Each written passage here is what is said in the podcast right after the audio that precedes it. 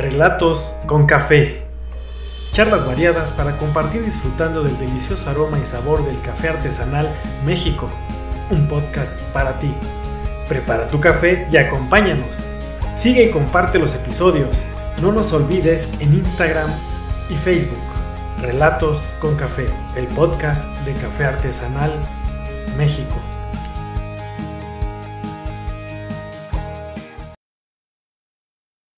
Gracias por estar aquí de nuevo en una emisión más de este tu podcast, Relatos con Café, el podcast de Café Artesanal México.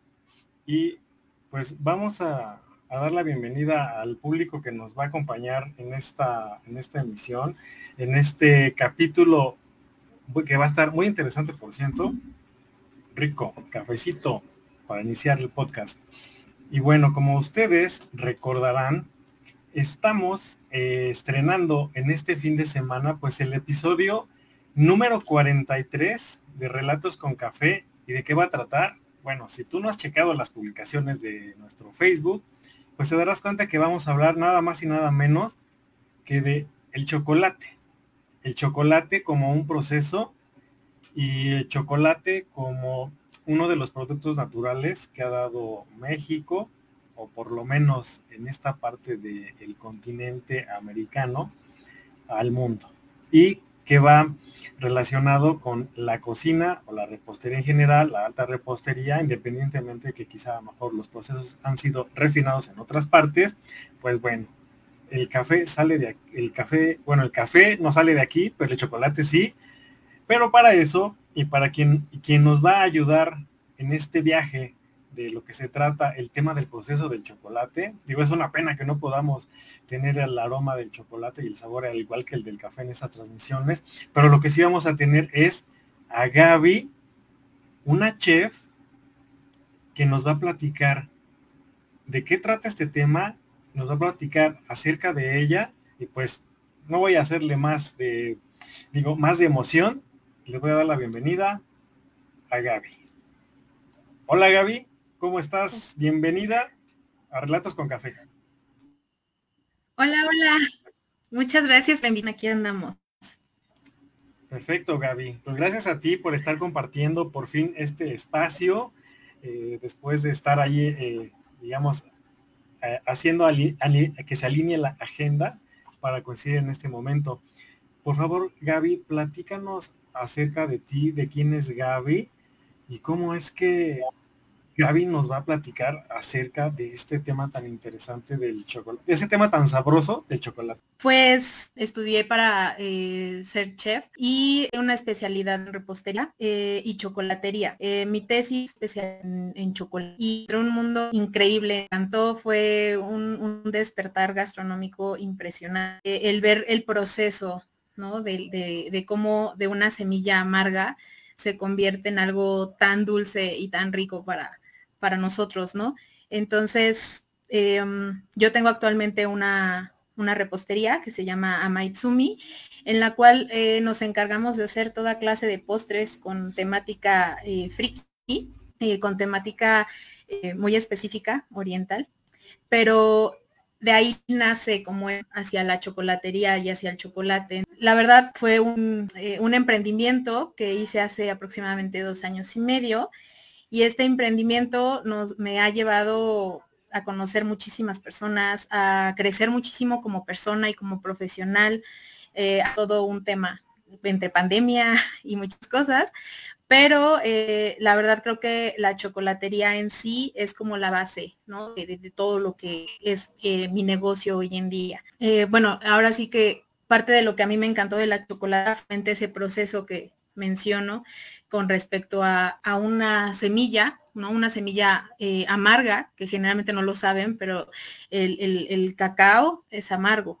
La semilla como tal es amargo. Al momento de dar un proceso, lo que sucede es con un poco de, leche, con un poco de azúcar, y nace lo que conocemos como chocolate. Eh, chocolate, el que es amargo, no es dañino para nosotros. No nos saca barritos, eh, al contrario, está recomendado porque es un, eh, es un, es muy bueno para el corazón el, el como tal. Ok, vamos, vamos Gaby eh, a, a, ver las personas del público, qué comentarios nos. Pues bueno, aquí Gaby se fue a dar una vuelta a ver si está el chocolate listo. Está muy interesante esta parte que nos está compartiendo ella. Entonces vamos a darle la bienvenida al grupo y vamos a checar por aquí que ya llegaron. Saludos, ¿no? Ahí también a Yael. Y es muy importante esta parte que estaba comentando, ¿no? Acerca de que cómo es posible que un grano eh, tan, tan amargo, pues eh, se vuelva todo una, una delicia. Y sin embargo, aquí también se trata de, de costumbres, de consumos culturales. Antes, eh, digamos, el, el consumo local del cacao en sus inicios, pues obviamente era sin, sin endulzante, o sea, sin el azúcar refinada que nosotros conocemos, por supuesto. Quizá se usaba la miel y posiblemente no toda la gente tenía acceso en aquellos entonces, para empezar, al cacao y a la miel, ¿no? Recordemos que algunos de los alimentos que son característicos de las épocas colombinas o prehispánicas, pareciera a, ojos de nosotros que eran del consumo de todos, pero no, algunos eran partes de tributación, los podían acceder a ellos lo que son solamente eh, clases eh, gobernantes o para ritos, en este caso la, la, clase, por ejemplo, de sacerdotes. Entonces, y la población a lo mejor tenía acceso a otro tipo de consumo, quizá esporádico, o si era algo frecuente, pues quizá no, con todos los elementos que los vestigios arqueológicos pues también que nos han dado de nuevo, ¿no? Entonces, aquí pues es bien importante reconocer cómo es que ese elemento de algo natural ya después pasó a ser eh, pues prácticamente a estar en, o así que en mesa y en boca de todos, ¿no? Como lo es el chocolate. Aquí con mucho gusto estamos platicando, compartiendo el espacio con ustedes. Y pues bueno, déjenme probar lo que es un poquito más de mi café. Con mi taza de café artesanal México, bueno, para que vean ahí este logo atrás. Entonces, les invitaría una, pero pues bueno, no estamos aquí todos para estar compartiendo una taza. Entonces, bueno, vamos a, vamos a leer Dicen, ¿está pausado o es mi teléfono? Pues no sé, coméntenos en este caso si eh, qué parte de la transmisión está pausada. Ah, dicen que soy yo. Ah, es el teléfono. Okay. Así que no eres tú, soy yo. Entonces, pues bueno, esperemos que allí hay parte de ahí de lo que es el, respetable, pues también ajuste de manera técnica su, su, dispositivo electrónico. Pero mientras, pues nosotros vamos a, a abrir conversación con el público. Dicen, Qué rico el cacao. Dice, yo tengo, dice, unos tíos bien chocolatosos. Francisco comenta que si van a enseñar cómo hacer chocolate, pues yo creo que esto estaría bien, bien interesante de que pues Gaby nos diera la receta secreta para hacer chocolate, pero sobre todo la receta de Gaby para, para hacer chocolate o no, Gaby? A ver, dinos, ¿cómo has escuchado los comentarios del público? Ya ven a Gaby con esa, con esa sonrisa que nos recibe y nos va a seguir platicando acerca del chocolate y también que retome la parte de donde ella se quedó con toda confianza. Y pues bueno, a saludar, em, eh, Gaby. A ver, te devuelvo el, el, micrófono. Vamos a compartir aquí pantalla, Gaby. Todo tuyo. Gracias. Em, ¿Pedían qué? ¿Mi receta para hacer chocolate tan rico? Sí, que se esperen, pero que se esperen tantito, Gaby. No hemos, no nos hemos saludado, Gaby. Salud, Gaby. Salud, con mi cafecito. Exacto. Mm. Riquísimo. Ahora sí, Gaby, por favor.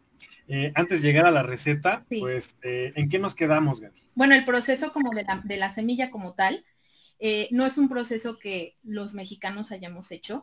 de hecho, la semilla de cacao se consumía de manera también era como de manera líquida, le ponían agua, le ponían chile, eh, un poquito de maíz molido, a veces hasta flores, le ponían vainilla, pero realmente ellos no, no lo endulzaban tanto. Eh, de hecho, decían que, era una bebida que los, los llevaba de energía, pero no cualquiera podía tomarla, porque en ese tiempo el cacao era la moneda. La primera moneda de México fue la semilla de cacao. Entonces, este proceso de ponerle la leche y el azúcar y el endulzante vino con los españoles. Ellos cuando llegan conocen el cacao, eh, se dan cuenta que es eh, algo muy, muy rico, pero que a su vez podrían hacer muchas cosas con él, deciden eh, endulzarlo y ponerle azúcar y ponerle azúcar de caña y ponerle la leche y de ahí surge el chocolate. Y ya después obviamente llega a Suiza, llegan muchos otros lugares que empiezan a generar el chocolate que hoy en día conocemos. Y justo lo que quería tocar el tema hace ratito es que eh, existen diferentes tipos de chocolate, pero los más comunes, digamos, son el semi amargo, el de leche y el blanco. El blanco per se no es un chocolate, es eh, manteca de cacao. Muchos no lo sabían, pero no es un chocolate como tal. Es la grasa más bien que toman de la semilla y la endulzan con un poquito de lechera, le ponen eh, azúcar, ese tipo de cosas para que sea un chocolate blanco. Pero como tal, el chocolate blanco no existe. Se le tiene un poquito, no tiene la semilla, pues tiene como la grasita nada más. Es como la grasita del cacao. Entonces, eh, ese es más o menos el proceso que está llevando actualmente pues el chocolate. Muchas empresas tipo Hershey's y demás, pues se han vuelto mundialmente conocidos porque tienen pues ellos... ¡Ay! ¿Qué pasó? Se nos cayó el chocolate. Oye, Gaby, y aprovechando este, este abrupto de chocolate, fíjate, nos acabas de decir dos cosas que a las personas les va así como que causar shock. De hecho, bueno, te de confesar que a mí me encanta el, chocolate, pero lo que es el cacao, o sea, las, eh, obtener la, la, semilla, tostarla, molerla y hacerla en agua. Nada más me encanta el chocolate en agua pero la gente como que no concibe dentro de sus costumbres, de sus consumos culturales, que es como que la manera en que me gusta comentarlo, el chocolate sin leche, ¿no? O sea, ya olvídate si trae o no azúcar, pero el chocolate sin leche, este, no, no, para ellos no es chocolate. Ya no hablemos que si no tiene azúcar, pues menos, ¿no? Y la otra es cuando le dices, oye, pero es que existe o ha existido desde siempre chocolate en agua, eh, como que se les hace raro, ¿no? Incluso hasta dicen que, pues, que eso no es chocolate. ¿Tú qué, qué opinas, Gaby? Em, la verdad es que yo como chef eh, durante, durante la carrera te obligan a probar toda clase de cosas que generalmente no probarías. Y eh, parte de ello es que justamente te, te, obligan a probar este tipo de cosas. En alguna ocasión llegamos a tener una clase de artesanía y en la cual veíamos esta parte del chocolate y nos hicieron probarlo con, agua. Y yo era de esas, yo era de las que decía, ay, ¿cómo? Sin leche, no puede ser, eso no es chocolate. Cuando lo probé, híjole, el sabor del cacao se siente en la boca, es, impresionante porque, eh, pues sí no está endulzado, obviamente, pero el sabor es muy, muy específico, muy único, que en el chocolate sí lo logramos notar, pero no en todos los chocolates, ¿no? Para empezar, muchas veces ya utilizan eh, saborizantes artificiales que saben a chocolate, pero que no tienen ni siquiera cacao. Este, entonces, sí es un tema debatible, pues, eh, el, si el chocolate va con leche o no va con leche, eh, como tal, no sería chocolate, porque el chocolate es la, la, unión, digamos, de cacao con leche y azúcar. Es, eso es innegable. Solamente que las cantidades que tiene de chocolate, digo, de, de cacao, cambian. Por ejemplo, el semi amargo, como lo dice el nombre, trae 50% de cacao y 50% de leche y azúcar. El de 75%, porque seguro han escuchado de ese, que es el que conocemos como chocolate amargo, lleva 70% de cacao y 30% de leche y azúcar. Y lo mismo pasa con, eh, los otros eh, chocolates. Entonces, eh, como tal, el, el chocolate con agua, ¿no? Sería cacao con agua, es una cosa deliciosa. Yo les recomiendo que si tienen la oportunidad de tener la semilla en casa, también le conocen como nips, nips de cacao, que son más caros, eso es sin duda porque traen un tostado especial y se diluyen de una manera diferente en agua. Lo prueben en casa y la verdad es una cosa deliciosa. Ustedes le pueden poner, por ejemplo, vainilla, le pueden poner canela, alguna esencia que a ustedes les guste y funciona súper bien. Entonces, pruébenlo, pruébenlo y ya luego ya luego podemos debatir del tema, pero justamente cuando no conocemos, o sea, yo creo que eso es lo que nos impide a veces, ¿no? El que no conocemos de algún tema o que no hemos probado algo, pues nosotros es un no automático, ¿no? Pero pues lo ideal es primero probar y ver, ¿no? Así es. Eh, fíjense, lo que dijo Gaby es bien importante. Hay que atreverse a probar, a conocer, a salir de la caja, a romper nuestros paradigmas personales y no solo en el cacao, también en, muchas otras eh, cosas y sobre todo en lo que es la degustación de alimentos y bebidas, porque eh, tenemos como que estamos muy casados con lo que nos acostumbraron en casa o donde nos, las personas con las que nos convivimos. Y a mí me encanta el cacao porque va mucho con el tema del café también, ¿no? El que es sin azúcar, sin cremas, en cómo los cafés te pueden dar también esa gama de aromas y sabores y cómo tienes que ir educando más o menos tu paladar. Y no, tienes que ser un profesional, en este caso, pues del café o, eh, barista, ¿no? Eh, o, un, o, sommelier de vinos, ¿no? Para, para disfrutar, en este caso, como Gaby, que tiene una profesión de chef y con especialidad de repostería, es atreverse a, ayudarse a educar un poquito nuestra, nuestro paladar para ir descubriendo esos, esos sabores que hasta pueden ser nuevos, impactantes, y por eso es que el café y el, chocolate, eh, o el cacao, mejor dicho, pues van mucho de la mano porque se hermanan en ese sentido. Aparte de que ambos pues nos dan ese sentido de bienestar, de apapacho, eh, las, endorfinas generadas por el consumo del cacao, pues bueno, ¿qué les, qué les podemos decir? ¿no? Hasta el, propio aroma es lo que nos invita a, hacer ese viaje. Y bueno, también como un pequeño paréntesis, ella comentaba, eh, se usaba como moneda bueno, también aquí en algún momento eh, se comentó lo que son los rituales de cacao con cacao consagrado y todo este tema, que por supuesto ya vimos en uno de los podcasts anteriores de rituales ancestrales. Entonces, esta es la otra cara del cacao, la cara que a nosotros nos encanta, también nos gusta.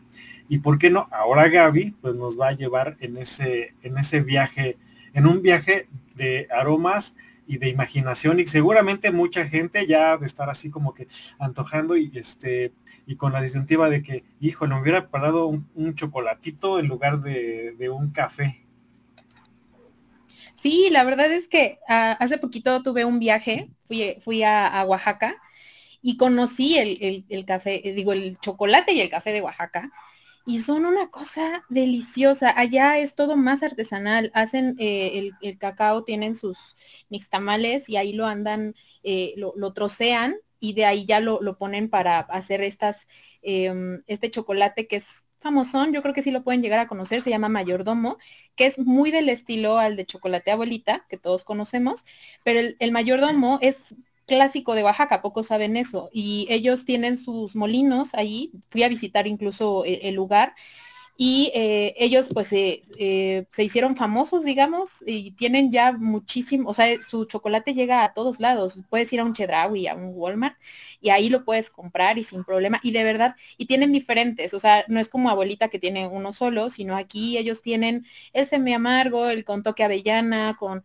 pero son artesanales y son una cosa deliciosa. Yo me traje unas barras aquí a, mi casa y, y, y no, o sea, el primer día se acabaron todas las barritas que traje porque les encantó el sabor tan específico que tiene, porque sí sabe a cacao, o sea, no es netamente chocolate, sino es como un cacao. Y me dijeron que la base de hacer un buen chocolate, y se los paso el tip aquí, es que primero lo hagan con agua que eh, tengan una base de 50% agua, 50% leche y queda todavía más rico y más espumosito que si lo hacemos netamente de, de leche. Y pues gastronómicamente hablando, si lo pienso un poquito, creo que tiene mucho que ver con que cuando la, leche llega a cierta temperatura, pues obviamente se vuelve cremosito, pero llega un punto en el que ya no puede más, o sea que la leche ya no, no da para más.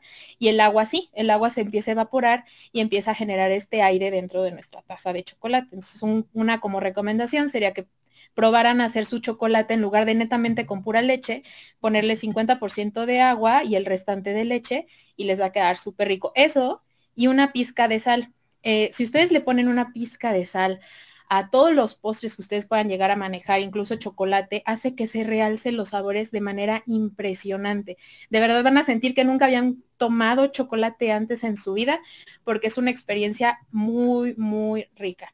Ese, ese pequeño detallito hace la diferencia al momento de, tomarse una taza de, cocoa caliente o hasta fría. Entonces ese, ese sería un consejo. Wow, fíjate, el consejo ya nos antojó. Y por supuesto que se está hablando, fíjense, desde un punto de vista de reacciones químicas, así tal cual, ¿no? O sea, porque está hablando pues de dirían uno, oye, este, qué buen tipo, qué buen truco. Pues no, es simplemente eh, cuestiones de solventes y solutos, dijeran quizás los, los amigos más este, acostumbrados a los temas, eh, temas químicos y bueno, y otros temas de combustión y todo, pero cómo es que parece como que extraño y que menor cantidad de leche eh, hace que disfrutemos mejor del, cacao precisamente por ese ciclo del agua eh, con respecto a la ebullición. Y bueno, aquí yo les quiero compartir a ver si se nota. Tengo una, unos granitos de cacao a la, mano. No sé, es que quizá a lo mejor la... Creo que ahí se ve un poquito. Bueno, bueno, yo no, importa que yo no me vea, pero aquí está el actor principal. Entonces, eh, este cacao es de Chiapas, lo encontré en una expo, que luego voy de expos de café y cacao y todo eso. Y lo tengo aquí porque les comentaba, es bien padre conocer los granos, sentirlos, tocarlos, o sea, familiarizarse con ellos, de verdad te hace conectar no solo con esta parte orgánica de los, eh, de los ingredientes, sino que es como que ver que existen, que no son productos industrializados, ¿no? Que, o que vean la bolsita o los paquetes, los envases y piensan que pues todo viene de una fábrica. Ella ya estuvo en una, esperemos que Chocolates Mayordomo nos pase a Gaby y a mí, pues este, por lo menos una dotación de unas barras de chocolate, ¿no? Eh, para, para estar a gusto ahí, para compartir con la familia. Vamos, Gaby, por favor, a ver los comentarios. Si te, si te parece, eh, voy a leer algunos. Permíteme, por favor. Que si, iba a ser, que si iba a enseñar a hacer chocolates, bueno, ya nos acaba de dar unos tips muy buenos. Eh, dicen, Flores no lo sabía y de acuerdo con de acuerdo que no debería tener azúcar, era amargo. Espero estar leyendo bien porque luego a veces, este, ya saben que escribimos medio extraño en, el, en vivo por temas de, a veces de corrector, ¿no? o sea, el chocolate blanco no es chocolate, no. Este, déjeme decirle que no. Digo, las personas quizá han vivido engañadas por mucho tiempo. Ahorita ya creo que nos puede decir la diferencia entre una crema de cacao, la cocoa, porque a veces escuchamos, bueno, ¿y qué es, qué es el cacao? ¿Qué es la cocoa? ¿Qué es el chocolate? ¿No? O sea, es lo mismo, no lo es. ¿De, qué se trata? Eh, saludos a Ana Isabel. Eh, dice, ¿es cierto o mito urbano que el chocolate es afrodisíaco? Pues ahorita vamos para allá, a ver si es cierto.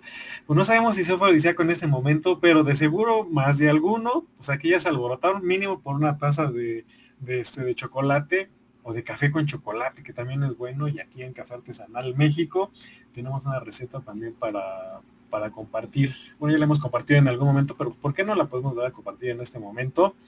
Em, Sí, ah, hablan de chocolate en agua, dice sí, como el de que su papá hacía. Perfecto. Pues es que es el, el cacao nos lleva mucho a la familia, a la convivencia, a los recuerdos o a los abuelos, los tíos, ¿no? A esas reuniones.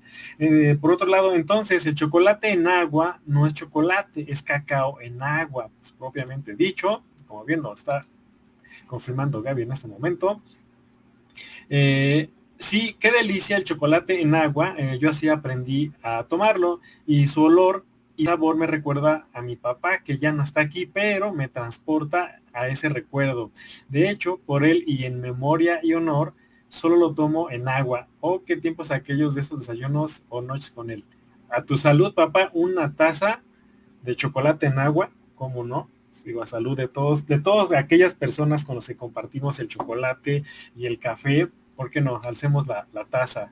Eh, que nos cuente la historia, el por qué si el cacao es de México, porque Suiza es mayormente reconocido por ser chocolatero. Sí, ellos son chocolateros, pero como les decía al principio del episodio, eh, pues tenemos la parte de historia, ¿no? Que en este caso México o el continente americano, pues dieron muchas cosas que son base de la cocina internacional, como lo que es en este caso el cacao.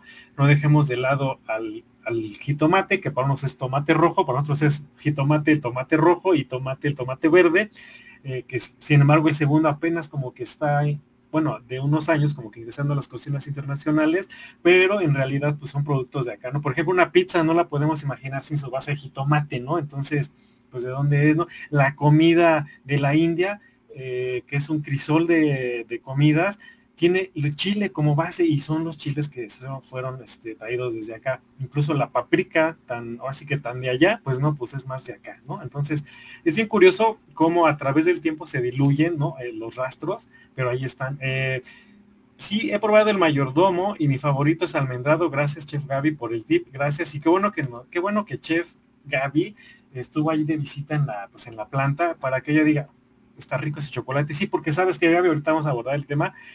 A veces no sabemos lo que estamos consumiendo en, los supers o en, las tiendas, si eso realmente, pues ya deja tú que sea una manteca de cacao. Son quién sabe qué cosas de sabor a chocolate, olor a chocolate, y pues no tienen ni una pizca ni un grado de, este, de, cacao, ¿no? Ni un polvito. Entonces, pues eso es lo, lo que también podemos platicar. ¿En dónde se puede degustar esa receta de chocolate? 50% agua, 50% leche, pues obviamente en tu taza, en tu casa, pero también igual Gaby a lo mejor nos puede explicar en dónde puede suceder.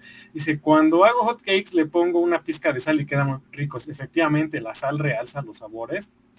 Y esa es una recomendación. Nada más no se vayan a pasar de sal, por favor.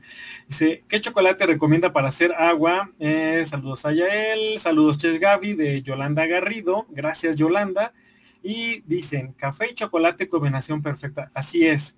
Eh, bueno, aquí están hablando que no quiso hacer su madrina de Yael. Bueno, ahí ya saben que la banda de Café México luego trae ahí su run run y pues nosotros nos vamos enterando sobre la marcha.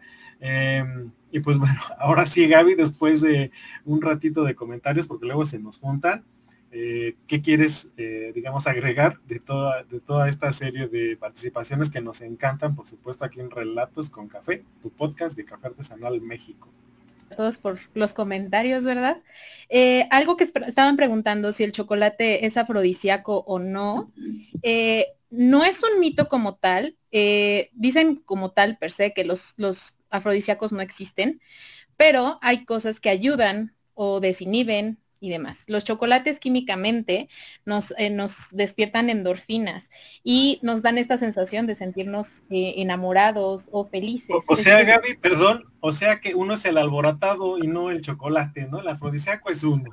Es, correcto, sí. Obviamente nos ayuda muchísimo, o sea, desinhibe eh, cierta, como que desbloquea ciertas partes de nuestro cuerpo y nos despierta muchas cosas justamente hace rato comentabas sobre el aroma, ¿no? Mm, eh, mm. de verdad, el chocolate, lo que es el chocolate, el café, pues entra siempre por otros sentidos antes de incluso probarlo. Entonces, lo que hace químicamente en nuestro cuerpo es darnos esta como energía y esta vitalidad.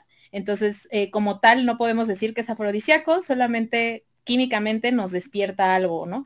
Em, eh, algo más que preguntaban, no me acuerdo. Eh, sí, justamente, su, o sea, ustedes pueden hacerse su propia tacita en casa donde le pongan 50% agua, 50% leche. O sea, al momento de que ustedes preparen su mezcla, yo lo que les recomiendo es que eh, calienten su agüita, le pongan su chocolate y que se disuelva y posteriormente agreguen su leche.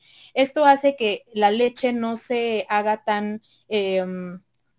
¿cómo decirlo?, como tan rígida y saca más espuma al momento de trabajarlo. Eh, no sé si ustedes han hecho en su casa, yo me imagino que sí, chocolate abuelita y que lo, lo hacen con el molino, es mejor hacerlo con agua que con leche. Si ustedes hacen este procedimiento y lo ponen en su taza y luego le agregan un poquito de leche, les queda muchísimo mejor con su pizquita de sal y van a ver la, la diferencia al momento de tomarla. Algo que mencionabas también hace rato sobre que ya no sabemos qué estamos comiendo hoy en día, que todo es muy artificial.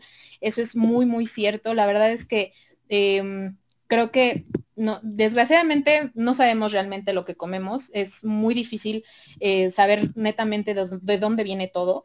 Eh, pero eh, muchas veces hay, hay, ciertos chocolates que uno sabe hasta por la marca, que sabemos que son buenas o son malas, por el simple hecho de que son más costosos.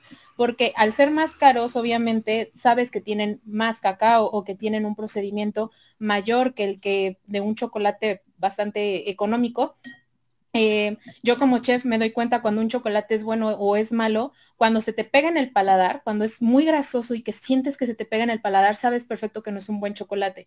Pero cuando lo consumes y se te desbarata en la boca, un buen chocolate, y siempre se los he dicho porque yo soy chocolatera, yo hago chocolates artesanales de todas las figuras sabidas y por haber. Si me piden de Marvel, les hago de Marvel, tengo pokebolas de chocolate, tengo muchísimo repertorio, ¿no?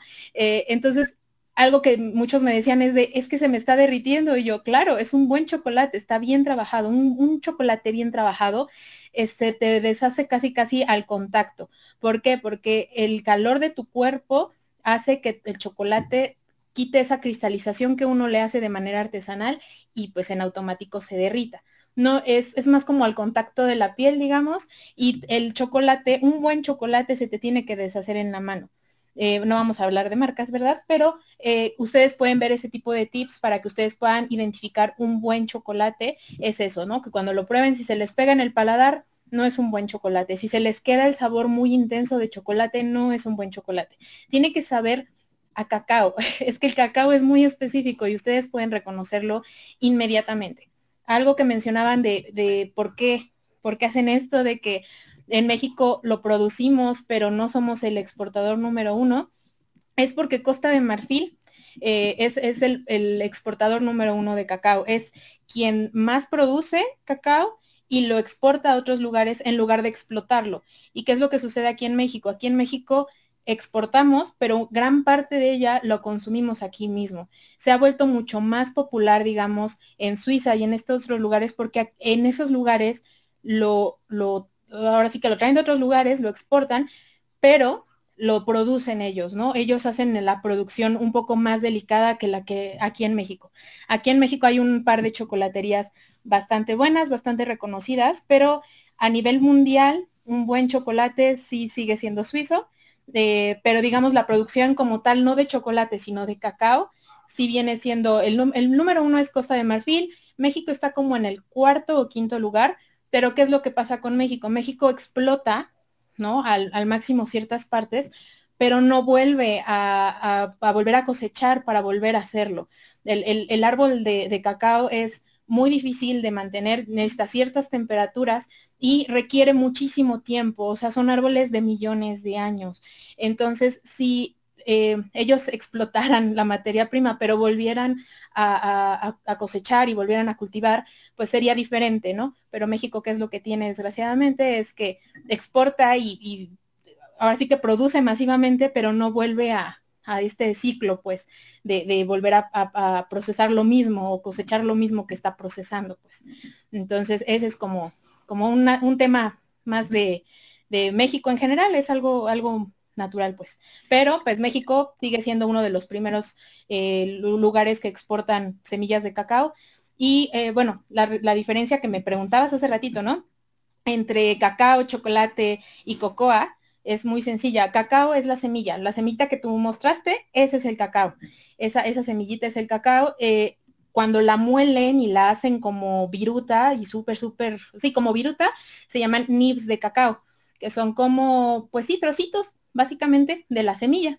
Y una vez que se procesa todavía más, que queda como polvito, es la cocoa que nosotros conocemos.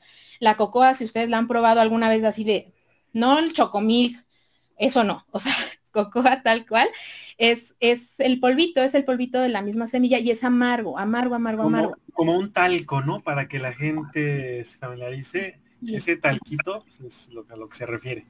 Es correcto. Y pues por último el chocolate pues es el que conocemos, ¿no? El chocolate de leche, semi amargo, amargo, hay, hay muchísimas facetas porque incluso dentro de la misma semilla existen como cuatro o cinco cepas diferentes y eso depende mucho del árbol, de la flor, de la temperatura, de, de cómo lo mantengan, si lo fermentan o no lo fermentan, si lo secan o no lo secan, digamos, es un proceso bastante largo, es un proceso que dura aproximadamente de tres a cuatro meses, dependiendo eh, el área en donde se esté trabajando y este, el proceso incluso ya para refinarlo, para hacerlo chocolate, todavía pueden tardar hasta tres meses más.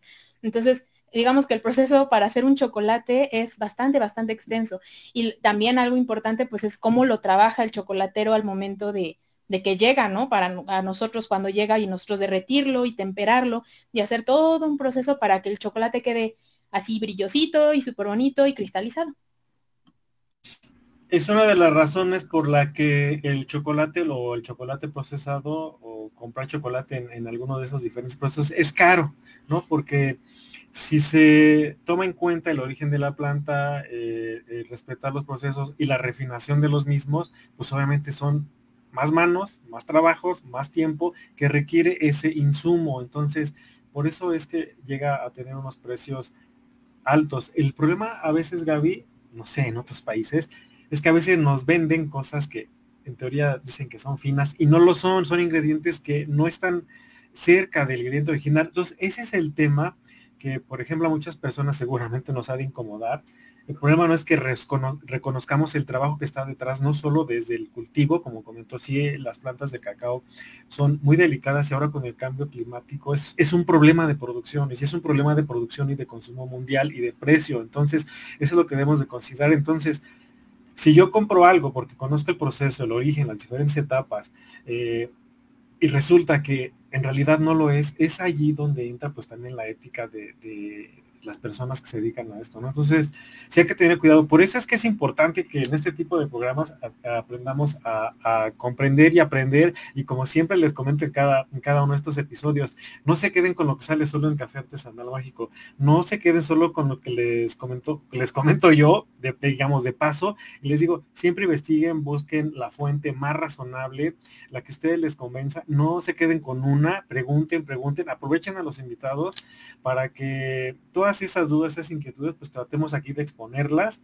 En esta charla de sobremesa, ya saben que aquí este, todo es bien relajadito. Y continuando un poco con esta parte de aquellos elementos, digamos, de la cocina eh, mundial y que ahora son famosos en el mundo y que independientemente de que sean originarios de México o de alguna parte de este continente, digo porque a veces eh, las cuestiones culturales o de antropología también tienen que ver en dónde están los vestigios más antiguos, o digamos, de este continente hacia el mundo y que a veces se pareciera que son otro país, como en el caso Chocolate, que es, eh, bueno, pareciera Suiza y como ya dijo muy bien, Costa de Marfil. ¿A qué voy? Otro de los elementos, y que Gaby hace rato lo mencionó, es la vainilla. Sí, la vainilla es de acá y pasó lo mismo con la vainilla. Otro país fueron los que imitaron el proceso de la vainilla eh, y son los grandes exportadores, pero aún con eso, la mejor vainilla del mundo, discúlpenme, pero es la de México, y pues, así que no lo digo yo, es por estudios. Y a propósito de la vainilla, la vainilla es, eh, un tipo de orquídea y, eh, digamos, la polinización se hace a través de, de insectos, ¿no? Abejitas, eh, una por una, esa es la polinización natural. Por eso es cara la vainilla. ¿Qué sucedió? Descubrieron que esa polinización la podrían hacer manual, ¿no? O sea, forzada, este, de forma así que con, con un, digamos, con una varita, un palito, pues iban fecundando literalmente, pues toda la... Entonces eso aceleró la producción de la está bien, pero pues, ¿qué pasó? Interrumpieron el flujo de la naturaleza y todo el tiempo que toma la vainilla para tomar los nutrientes del ambiente, los sabores, lo que está alrededor. eso es lo que se sigue em, cultivando en México. Es una de las razones también porque es muy importante el cuidado de las abejas las abejas, recuerden que están en crisis en el mundo, los, contactos de las abejas, porque si nos quedamos sin abejas, se nos cae, se nos cae nuestro planeta, ¿eh? en realidad las abejas son bien, bien, bien importantes. Entonces, imagínense, se cae la industria de la vainilla y muchas otras si nos quedamos sin abejas. Entonces, todo esto lo comentamos porque a veces pensamos que los extractos es, este como que lo más natural, no, hay que regresar al origen. Estamos en un país donde podemos ir todavía a tener contacto con ese origen de este tipo de, ingredientes de los alimentos que parecieran como que hasta mágicos y, eso es lo importante. Entonces aquí rápido voy a mencionar unos comentarios, Gaby. Dicen, te agradecen, ya aprendieron hacer el chocolate. Eh, muy buen tema, claro, y pues por supuesto, dar las gracias a Gaby que está aquí con nosotros. Dice que cuál es la mezcla perfecta entre cocoa y chocolate. Bueno, ahorita nos va a decir, yo, yo pienso que va más allá como que del gusto personal, no sé. Eh, saludos, Lulu Rosas. Eh, bueno, por ahí saludan a Luis. Bueno, ahí está la, la banda, saludos de todos. Y bueno, ahí reclamando que si llegó tarde. Bueno, entonces, ¿cómo ves, Gaby? Eh, esta parte de, histórica del, chocolate y que comparte elementos de semejantes, ¿no? De ser, son originarios de un país, otros países son los que más lo producen y otros países son el emblema de cómo lo refinan, ¿no? Sí, justamente, yo creo que es un tema eh, complicado porque creo que pasa con muchas cosas de, México. Eh, como tal el chocolate, em, yo creo que no es explotado de manera adecuada en México como tal, porque pues al tener la materia prima podrían hacer un chocolate mucho mejor y más bonito y sin tanto costo, digamos, de producción, de, exportación y todo lo que conlleva hacer todo esta, toda esta parte. Pero tristemente México a veces trabaja para otros, trabaja para que otros brillen. Y eso es algo muy similar que pasa para, para Suiza y estos otros lugares que tienen chocolates muy ricos, porque también hay que decirlo, eh, la calidad que manejan es impresionante y obviamente el proceso que llevan para con la semilla es algo muy único. Entonces, sí, tristemente pasa como lo mencionabas con la vainilla. La vainilla justamente pocos saben que viene de una, de una flor y de, una orquídea justamente, y es como el pistilo, ¿no? O sea, ese pistilo que tienen en medio, eso es lo que es la vaina. Y la vaina que nosotros conocemos se tiene que secar durante aproximadamente tres meses, se seca al sol y una vez que ya queda seco, es como la vaina que conocemos nosotros y lo que da el sabor y ese aroma tan particular que tiene la vainilla es como lo que tiene adentro la vaina. Cuando tú la abres, tiene semillitas negras chiquitas, chiquitas adentro y eso es lo que le da como el sabor, lo que aporta esa fragancia que tiene a la vainilla.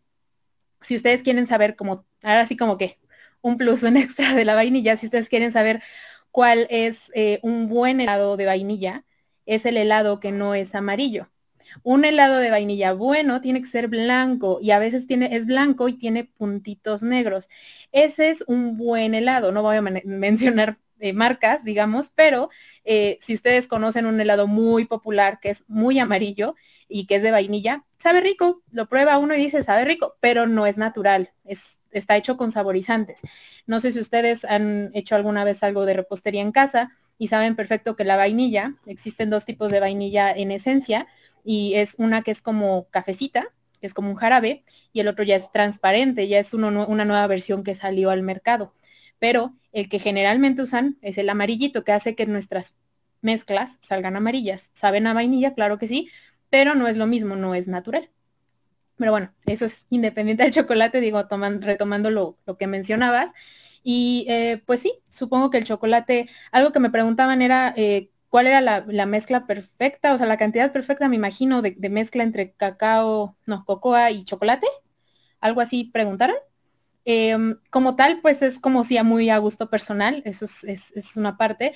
Algo que yo, yo llego a, manejar es em, cuando hago trufas de chocolate, por ejemplo, eh, lo que hago es que utilizo un chocolate semi amargo o de leche para que esté dulce, digamos, y por fuera le pongo cocoa, que hace que se equilibre un poco los sabores entre lo amargo de la cocoa y lo dulce que trae adentro de la trufa. Eh, pero sí, es mucho de gusto pues personal, ¿no? Entonces, em, pues nada, algo que yo utilizo generalmente para poder saber cómo balancear un poco los sabores es justamente pensar en qué tan dulce es un, un producto y tratar de equilibrarlo con otro con el otro producto que sea pues un poco más amargo o demás. El, el tip que les estoy dando de la sal eh, también es algo que se ha, ha, tomado mucha fuerza, que es el caramelo salado, no sé si lo han probado con chocolate, es una combinación brutal, es una cosa deliciosa, cuando lo lleguen a hacer en casa, de verdad, pruébenlo. Ustedes compren una barrita de cualquier chocolate que les guste y le pueden poner un poco de, dulce de leche o cajeta y le ponen un pinch de sal y lo prueban, no hombre, es una cosa deliciosa, de verdad. Eh, son de esas combinaciones que uno no esperaría que fueran tan buenas, pero cuando lo pruebas y, como que esa combinación entre lo dulce, lo salado y más el chocolate es, una experiencia como en la película de Ratatouille, que, tiene toda una experiencia cuando combina dos alimentos, es algo muy similar. Eh, también quiero, quiero resaltar algo que comentaban en los comentarios de, de, que un em, que recuerda a su papá cada vez que toma cacao con, con agua. Eh, creo que es una experiencia bien bonita poder recordar a, alguien a través de los alimentos, a través de que, esa experiencia que te puede aportar eh, algún alimento, una comida o el chocolate es, es maravilloso, la verdad, poder tener ese tipo de oportunidades, ¿no? De, tener esas sensaciones, de recordar algo, es, padrísimo, la verdad. Y creo que es difícil de conseguirlo. Sin duda, eh, recordar es vivir. Y como dijera Gaby hace unos ratos, pues es una experiencia religiosa casi eso que nos estabas comentando, Gaby. Ahí está una segunda receta para el consumo de chocolate, de las, yo creo que un montón que sabe Gaby. Y Gaby, compártenos cómo es que decides tomar al chocolate, en este caso, para, para tu, tu estudio y decir, eh, ¿cómo es que conecté con esto? ¿Por qué ese ingrediente? ¿Por qué no otro?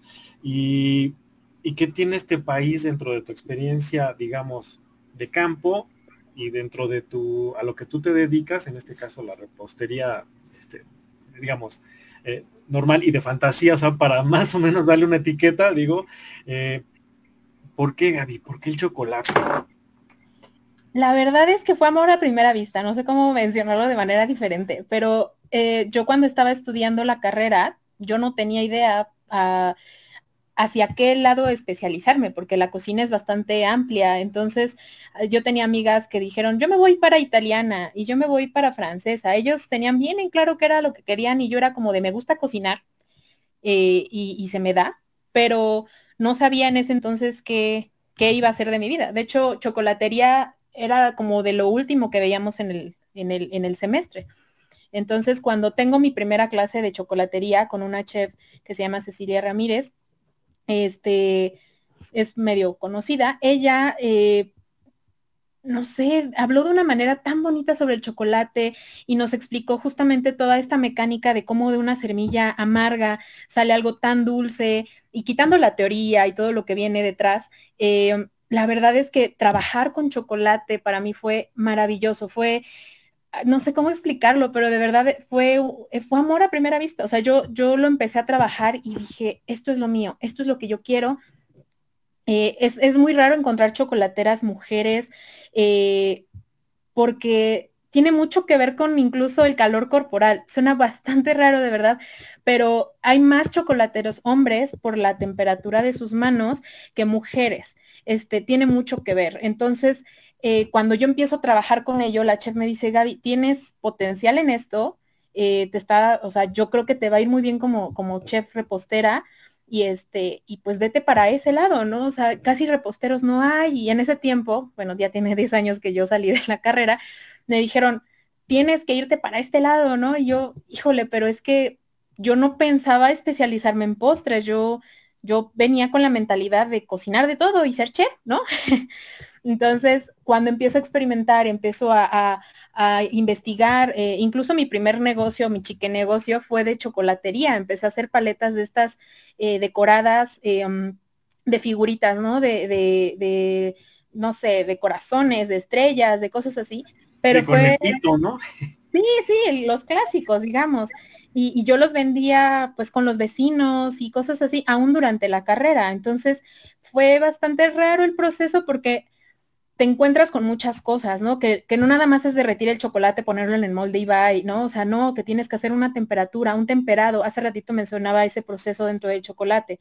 El temperado básicamente es llevar a una temperatura el chocolate y luego enfriarlo, que es cuando lo ponen en unas mesas de mármol, y luego volverlo a calentar un poco para que llegue a, cierto, a cierta temperatura para que cristalice el azúcar y se solidifique y no se te derrita y tenga un brillo pues bonito. Entonces, para mí ese proceso fue súper diferente y súper raro porque eh, pues yo no sabía todo lo que conllevaba hacer un chocolate, ¿no? Entonces tuve que aprender con a la marcha, con la universidad y aparte pues mi trabajo que, que estuve haciendo en ese entonces.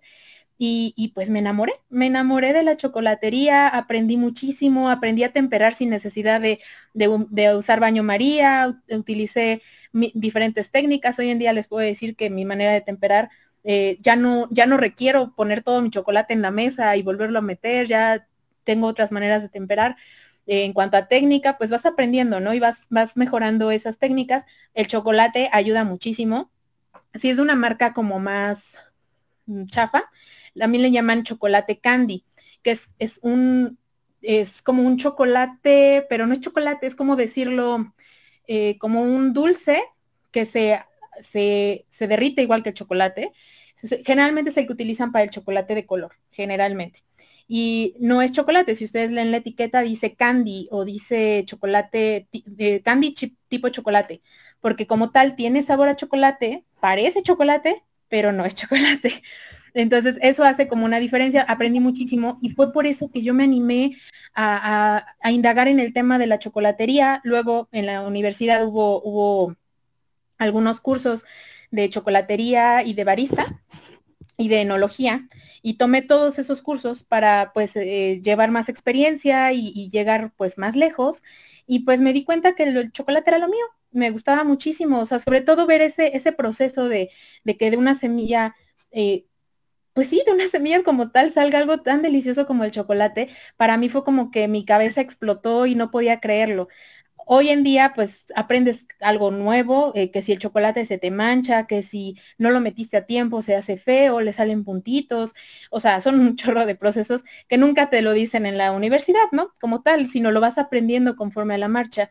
Y, pues nada, llevo en esto trabajando 10 años aproximadamente y pues mi negocio, eh, Amaitsumi, tiene esta base de chocolatería, o sea, la mayoría de los productos que yo manejo son chocolatería eh, y manejo pues los clásicos, ¿no? El semi amargo, el de leche y el que ya mencionamos que no es chocolate, chocolate blanco. Y este, y también de colores. Eh, no estamos peleados con los de colores, sino que nosotros lo que hacemos es, y, hablo de nosotros porque es un, negocio familiar, digamos, yo soy la chef del, lugar, pero tengo a mi familia detrás, eh, que me ha ayudado y me ha apoyado en cada paso que he dado y, han apoyado todos mis sueños y mis locuras. Entonces ellos son los que me han impulsado a todo eso. Entonces, el chocolate, incluso yo hice mi tesis sobre el chocolate eh, y fue una experiencia súper bonita poder escoger un tema tan bonito, pero tan complicado al mismo tiempo, porque todos mis amigos, todos ellos eligieron temas mucho más grandes, ¿no? Sacar más información de todas partes. Yo, para poder hacer una tesis sobre el chocolate fue, fue difícil, ¿no? Fue muy difícil poder encontrar eh, información y, y, poder hacer mi tesis sobre ello. Y mi examen profesional tenía que, ver con mi tesis a fuerzas, era como un, un must en ese entonces. Entonces, eh, como parte de los platillos que yo manejé, hice un chocolate negro, que le conocen como eh, un chocolate negro, no, perdón, un pan negro, este, que lo pinté con cacao. Hice una pasta, un fettuccini, con la pasta yo la hice y la hice con cacao también. Eh, bañado de, parmesano y de una salsa súper rica. Eh, hice unos medallones con una salsa de... antojes, Gaby, ya, y ya comemos, De chile y chocolate. Y por último terminé con un tazón hecho de chocolate y un mousse de, avellana. Me acuerdo que eh, en ese entonces uno de los sinodales, de los que califican, ¿no? Al final todo lo que uno presenta, era italiano. Y me dijo, ¿cómo te atreviste a hacer una pasta con cacao? Y él me dijo, llevo no sé cuántos años de ser italiano y de conocer todas las pastas y nunca había hecho, o sea, nunca había visto una con cacao, ¿cómo se te ocurrió, no? Y yo así de, pues es que el cacao es delicioso y claro que funciona, ¿por qué no? Y, hubieras, dicho, hubieras dicho, pues ¿por qué no se le ocurrió a usted, no? claro, y lo probó y lo amó, y lo amó, me dijo, es que no, no, no, está impresionante. Y ya escuchar eso de parte de un chef italiano, pues ya creo que es algo bastante bueno.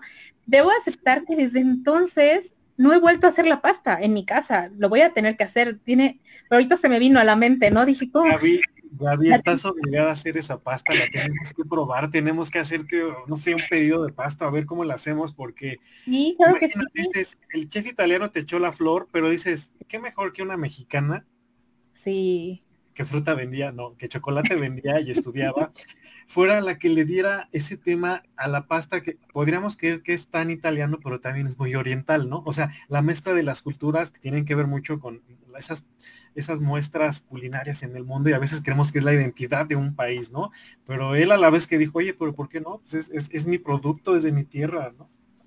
Dijo, es que nunca se me había ocurrido, dice, yo he visto que hacen con zanahoria y con espinaca, pero ¿cómo con Y la verdad, no fue una receta fácil de hacer, o sea, fue muy difícil encontrar la receta clave porque la cocoa es, es complicada, tiene su acidez y tiene ciertas cosas que hacen complicado poder hacerlo.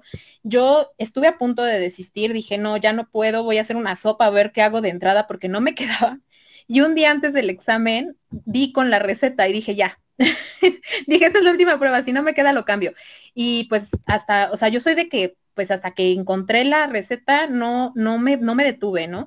Y creo que hasta la fecha es algo que me caracteriza, o sea, casi e, es, siempre hago las cosas, o sea, siempre hay miedo, ¿no? Para hacer las cosas y hacer algo nuevo, pero eh, pues es mejor hacerlo a, hacerlo con miedo, ¿no? Pues lo haces con miedo y no pasa nada y es parte de, y al momento de lo mejor te puede estar muriendo de miedo, pero cuando ya llegas al otro lado y, haces algo bueno o algo diferente, pues está, está increíble, ¿no? Entonces, la verdad ha sido todo un proceso, pero respondiendo a tu pregunta, pues sí, o sea, fue, fue, algo que se dio de manera bastante natural y fue algo que me gustó mucho, o sea, fue algo que, que agradecí, ¿no? Que se diera de manera tan natural y que real no tuve que, eh, que, siempre estuvo ahí, pues. Entonces nada más fue enfocarme, ir por ello y pues ahorita es a lo que me dedico. Sí, y esto, esto es bien, bien importante que nos compartas ese tipo de anécdotas, porque quizá a veces pensamos que las cosas solamente es de hacerlas y ya. Hay que comprender muchas cosas en el proceso, investigar, y como bien dices, no, no me esperé eh, a, rendirme, ¿no? O sea, justo antes, así que del día cero, eh, pues, encontraste eh, la, receta adecuada para lograr eso que te habías propuesto y que no hubiera sido una sopa de chocolate, que también hubiera yo creo que quedado genial, sin duda. Entonces, eh, aquí pues Gaby nos está compartiendo su expertise, ¿no? Entonces, pues no se trata solo de preparar chocolate, ella comprende al chocolate como materia prima, como el origen, como parte de una cultura, cómo se ha desenvuelto en el mundo, la parte industrial, por supuesto, y como ella bien lo comentó, no estamos peleados, en este caso hice con los chocolates de colores y lo, que se supone que es el chocolate blanco, y hasta eso que dicen que es eh, su chocolate candy, que es como el café, es como el café soluble, que huele a café, sabe a café, este, se ve como café, pero pues en realidad pues eso ya no es café, ¿no? Entonces, eh, es padre, ¿no? Como eh, en este caso el chocolate tiene muchas semejanzas con otros productos, en este caso el café. Por eso es que me encanta a mí el, tema del, cacao. Y bueno, aquí ya saben con Gaby que ya nada más nos vino a antojar también y no solo de postres. Por cierto, muy, muy buenos los postres de Gaby. He tenido la fortuna de probar algunos de ellos. Entonces, pues la verdad, este, con cafecito o cafecito con chocolate y un postre de los de Gaby, híjole, de verdad, es algo que quisiera que todas las personas pudieran compartir, ¿no? Hasta yo en este momento eh, voy, Gaby, a ver algunos comentarios de respetable. Em, Toda la razón tiene Chef Gaby. Debe ser blanco eh, como beige, así es. Eh, lo comentaba ya hace un rato. ¿Qué chocolate te gusta más, Gaby? Nos están preguntando. Eh, aparte de... Yo soy, me gusta mucho el chocolate semi amargo. casi el de leche me cuesta trabajo. Sí me gusta cuando está mezclado con otras cosas, pero así solito me empalaga demasiado. El chocolate blanco no me gusta. pero trabajarlo me encanta, entonces eso no cambia, pero semi amargo es mi favorito. Claro, una, cosa es el gusto personal y otra lo que es pues es el, el trabajo.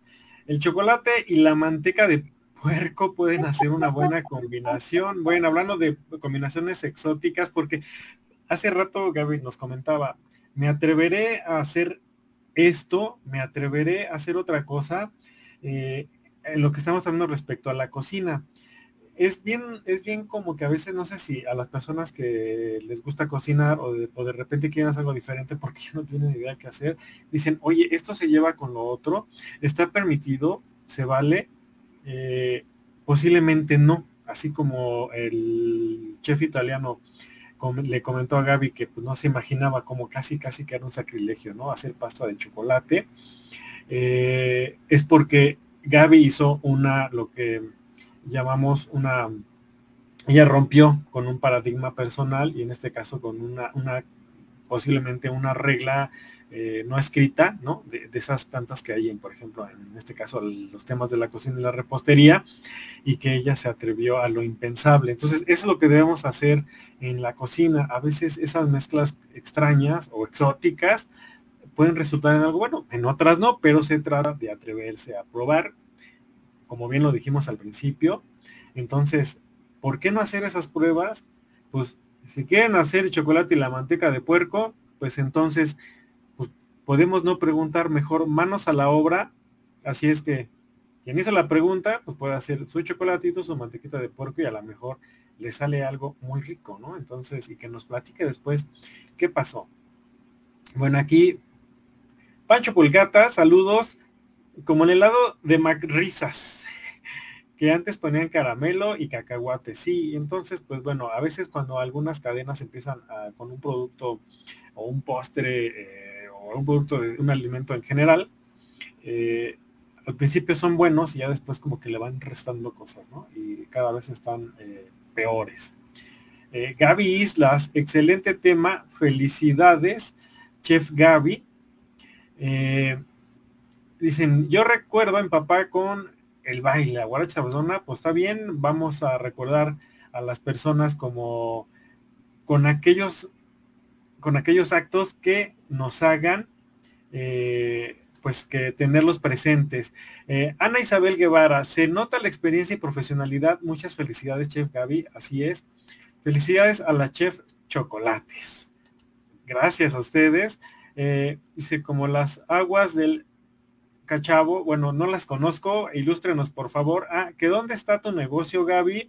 ¿Dónde te podemos? Ah, de hecho, aquí bueno, van a estar corriendo en la cintita sus redes de Gaby. Por supuesto, van a quedar colgadas después en la descripción de este video. Y aprovechando, compartan el video en vivo, compartan la repetición desde eh, Facebook y por supuesto la versión en audio en Café Artesanal México Radio en Spotify, porque ya saben que ahí, bueno, vamos colgando todos estos podcasts, pues para que no tiene, no, no lo puede ver o es un poquito más complicado eh, manejar el Facebook y estar haciendo otra actividad, pues bueno, tenemos ahí la versión de Spotify que pronto va a estar disponible de este episodio eh, del proceso del cacao con, por supuesto, con Gaby. Eh, somos eh, sus sínodos y tiene que darnos unas pruebas de chocolate. Ah, te están poniendo a prueba, este, Gaby, a ver si es cierto, ¿no? Entonces, pues bueno, eh, ahorita Gaby nos va a comentar. Ya se me antojó pasta con cacao, sí, o sea, es lo que digo, nada más vinieron a antojar. Y de hecho, hablar de chocolate y cacao, pues ya como que nos hace ahí el antojo. Eh, crema pasta con cacao y crema pastelera. Mm, algún día yo probé pasta, pero era con chocolate. Felicidades, Chef Gaby. Así es. Em, sí que nos diga para ir pensando en los regalos de Navidad sus redes. Sí, ahí están. Ahorita las voy a poner. Eh, ahorita en lo que, así que en lo que interviene Gaby, voy a poner de nuevo sus redes. Hecho, muchas gracias. Bueno, eh, perdón por antojarlos, pero el chocolate se antoja a todas horas y en, todas sus presentaciones. Em, bueno, yo tenía mi negocio en Eje Central. Em, en Lázaro Cárdenas, en una plaza que se llama Friki Plaza, justamente porque el tema que yo manejaba en ese entonces era muy, muy asiático. Eh, pero dejamos nuestro local apenas en enero. Eh, por pandemia fue difícil mantener rentas. Entonces, actualmente no tengo un negocio físico, pero si me mandan mensaje en Instagram, en Facebook, ahí con todo gusto les puedo hacer sobre pedido lo que quieran, con unos tres días de antelación y podemos hacer, eh, si no lo ven ahí publicado, ustedes nada más pregúntenme y se los podemos hacer personalizados. Manejamos desde eventos, tenemos también sobre pedido lo que gusten, tenemos mesas de postres, vamos a bazares constantemente, entonces eh, manejamos mucho esa clase de trabajo por el momento. Eh, espero ya en un futuro poder reaperturar un nuevo local, ya estamos en ello, pero este, por el momento seguimos así como por, por esta vía. Y de hecho, porque muchos de mis clientes me lo han estado pidiendo. Viene ahorita pan de muerto. yo, yo me quería esperar un poquito, pero este, muchos de mis clientes ya están de ya, ya, por favor, ya, ya huele a, ya huele a pan de muerto. Entonces, eh, si ibas a decir ya huele, ya huele, a muerto, ¿no? No, no huele, huele a pan de muerto. Pero Gaby, es que ahora ya adelantan las fechas comerciales. Estamos en mitad de agosto. Justo, viene apenas el grito. Yo para el grito iba, bueno, voy a hacer pan de elote con crema de muerto, y está súper rico, pero bueno, pan de muerto también ya viene, entonces nosotros lo hacemos relleno de Filadelfia con mora, lo hacemos relleno de Nutella, de nata o así sencillitos y la verdad están muy ricos, son artesanales, están hechos por mí, porque aparte de la repostería y de la chocolatería también hago pan. Entonces, cuando gusten, pues ya ya viene, ya en redes sociales voy a estar avisando y si no, pues ustedes tienen un pedido, se los hago sin ningún problema. Claro, eh, Café Artesanal México recomienda los postres de Gaby. Eh, ya saben, pueden contactarle en sus redes. Si no, también me echan un gritito aquí a nosotros en Café Artesanal México y por supuesto que los canalizamos con Gaby, eh, con mucho gusto, eh, pues para que no solo se queden con el podcast y el antojo y el granito en la lengua y hagan sus pedidos. Y como te decía, pues si estamos en casi en septiembre ya pan de muerto, pues bueno, pues de una vez ya planeando la rosca de Reyes, Gaby, porque pues, porque no, digo, ya estamos en, este tren, pues de una vez hay que avisar las estaciones las próximas paradas. Sí, claro, yo eh, de hecho voy por fechas, generalmente en estas épocas ya empiezo a, publicitar la parte de, del grito de la independencia y pues justo eh, este, este año decidí hacer el pan de lote que queda riquísimo con una salsa de rompope y luego viene pues igual, eh, para Día de Muertos tenemos el pan de muerto y aparte tengo chocolatería temática de Día de Muertos, tengo desde calaveritas de chocolate, papel picado de chocolate, todo ese tipo de cosillas que están muy muy ricas. Navidad, bueno, se viene con todo. Eh, tengo trufas, tengo pues de todo. Después de Navidad, pues ya viene rosca de reyes. Nuestra rosca de reyes es muy particular porque en lugar de ponerle, también podemos hacerla tradicional con el niño Dios, tenemos eh, como un clásico de nosotros que vienen con Pokémones en la parte de adentro, entonces eh, te puede salir Pikachu, Charmander y todos los demás que no me conozco sus nombres. y pues ha gustado muchísimo, ya llevamos dos años con esa rosca y pues también ha, gustado bastante por ser tan rica, porque yo no uso nada artificial, todo es con ralladura de naranja, como debe de ser. Eh, digamos que la única esencia que utilizo es la de azar, ¿no? Para, por ejemplo, el pan de muerto. Y pues son sabores muy específicos. ¿Usas otra esencia, Gaby? La esencia de tu, de tu ser como chef, como persona. Muchísimas gracias. La verdad es que todo lo hago con mucho amor, de, como, con mucha pasión. Me gusta mucho lo que hago, me, encanta. Y la chocolatería es como un reflejo de lo que, de lo que yo soy, pues. Entonces sí, mucho de lo que yo trabajo eh, y todos mis productos, la verdad, son hechos con el mayor cariño del mundo. Y me encanta, entonces, pues, no es trabajo para mí, pues. Pues ya escucharon, no en cualquier lado van a, van a encontrar los, los ingredientes naturales y, ese otro ingrediente también natural, pero que no todos se lo ponen, que es el cariño y el amor, en este caso, y que se transmite a los alimentos, aunque usted no lo crea.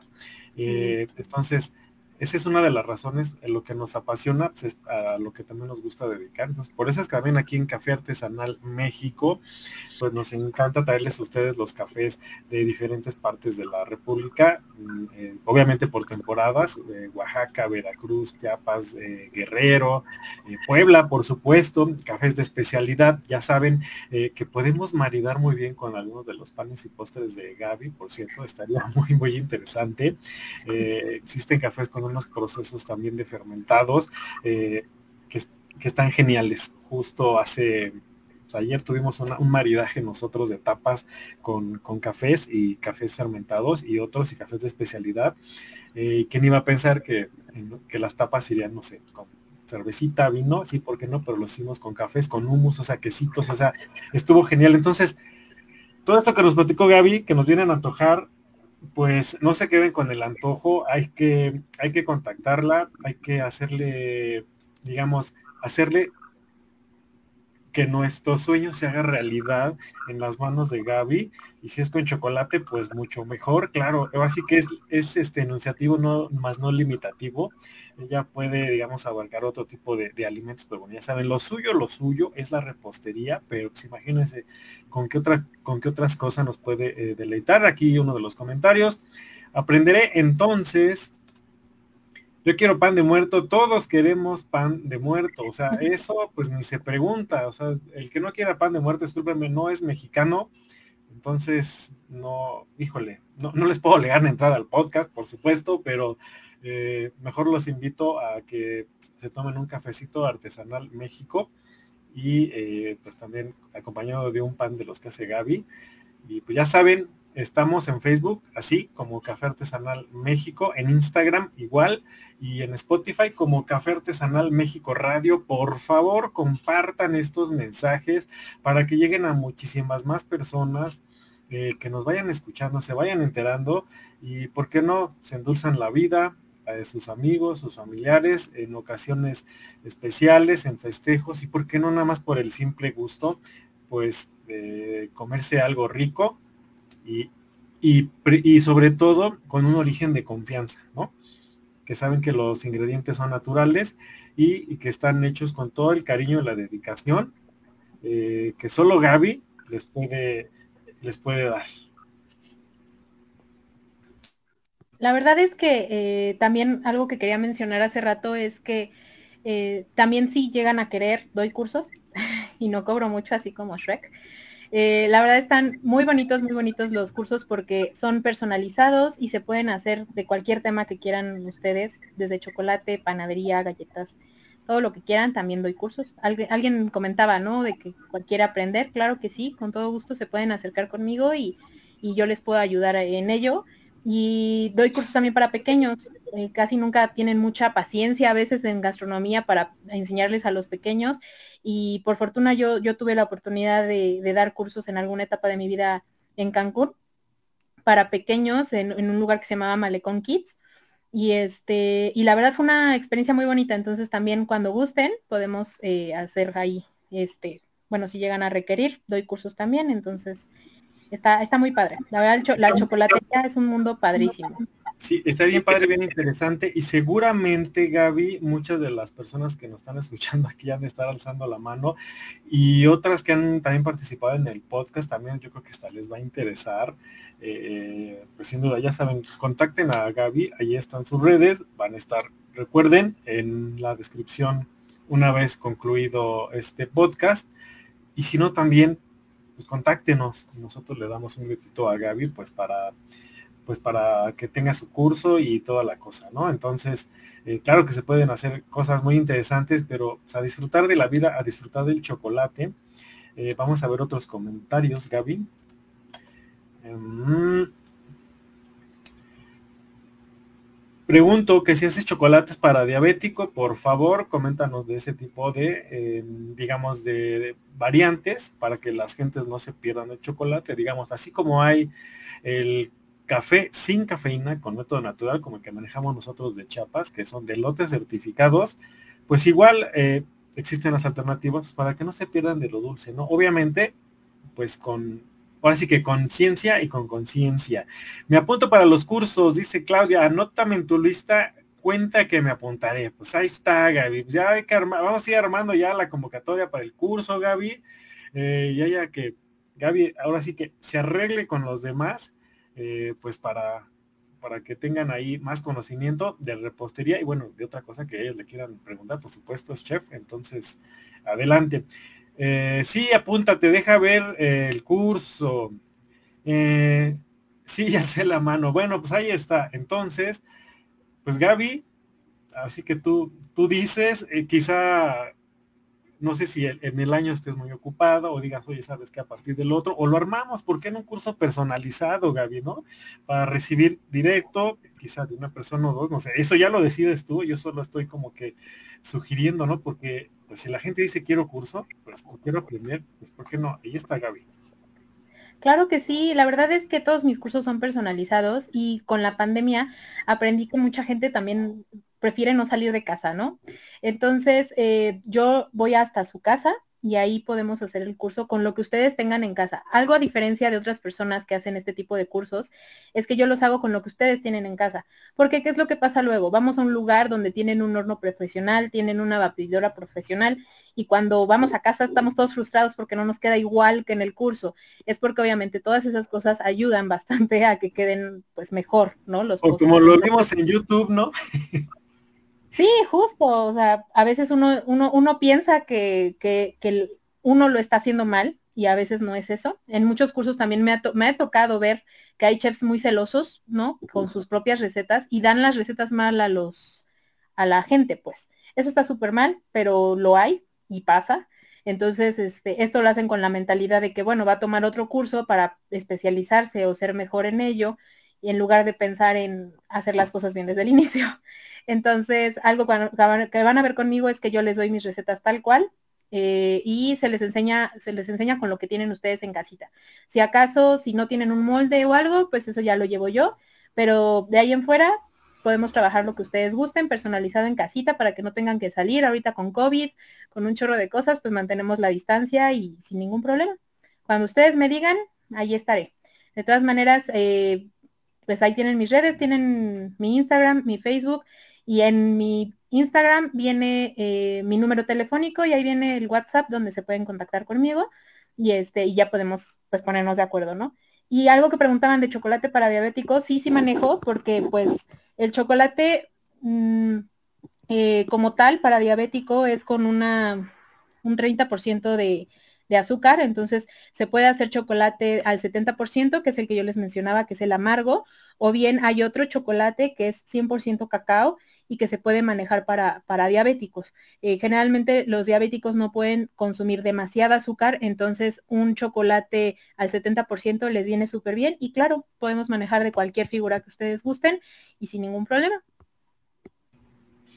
Hasta la comodidad de tu hogar eh, Gaby se presenta con la mejor técnica, la mejor disposición y ya escucharon compartiendo el conocimiento porque finalmente eh, pues es una maestra, los maestros comparten conocimiento, aprenden de los alumnos y entonces hay que compartir pues para que esa energía eh, fluya para todo mundo, ¿no? O sea, que todo el mundo sea feliz al consumir un postre y, y regresen a Gaby porque el maestro puede compartir el conocimiento, depende del alumno, de la práctica, también de la, pues de la intención, también del cariño, porque no es ingrediente que a lo mejor no va a ser igual que el de Gaby, por supuesto, pero eh, el alumno siempre va a regresar al maestro eh, para, para tratar de, de, digamos, no de emular, pero sí de obtener parte de ese conocimiento, de ese toque, o la guía del maestro para que les ayuden a encontrar su toque propio, en este caso en la cocina, que pues bueno, son muchos ensayos, ¿no? Nunca, nunca dejas de ensayar un alimento así lo hayas hecho mil veces.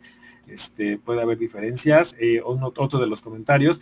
Sí hice una vez un pan sin gluten y me quedó como sombrero seleccionador de Harry Potter. Bueno, pues me imagino esto muy bueno. Ah, eh, que si haces el chocolate con eritritol, entonces, pues bueno, aquí son de las dudas que nos están comentando Gaby.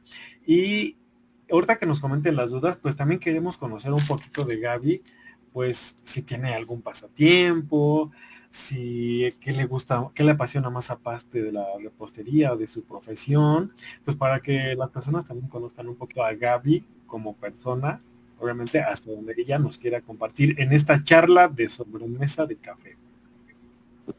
Claro que sí. Mira, algo que me preguntaban acá eh, sobre los chocolates, sí, no, no hago como tal con em, este tipo de endulzantes artificiales, porque como tal no hago yo el chocolate desde base, desde, desde abajo, pues. Pero eh, no, no tendría problema en investigar sobre ello y, y realizarlo si llegase a ser requerido en algún momento para tener un sustituto para, me imagino también para diabéticos, eh, y pues investigar sobre el tema. La verdad actualmente no lo manejo. Eh, otras veces me han comprado para diabéticos y ha sido con este, este cacao que les menciono al 70% y les ha funcionado bastante bien y les ha gustado bastante, porque es un endulzado natural y es un endulzado mínimo para que justamente no, no, tenga tantos químicos, porque este tipo de edulcorantes tienen como ciertos tratos químicos, a diferencia de un azúcar natural. Entonces, pero investigo el tema y claro que sí, con todo gusto, podemos hacer, podemos hacer algo, ¿verdad? y con respecto a, a mí, pues laboralmente hablando, he trabajado en muchos lugares, he estado, soy una persona que no se queda quieta, este, y por ello pues he, viajado mucho, gracias a Dios, he, conocido muchísimo y, sobre todo en la República. La verdad es que no he salido de, México, pero como tal los estados de la, de la República me han, me, han, me, han, me han recibido muy bonito.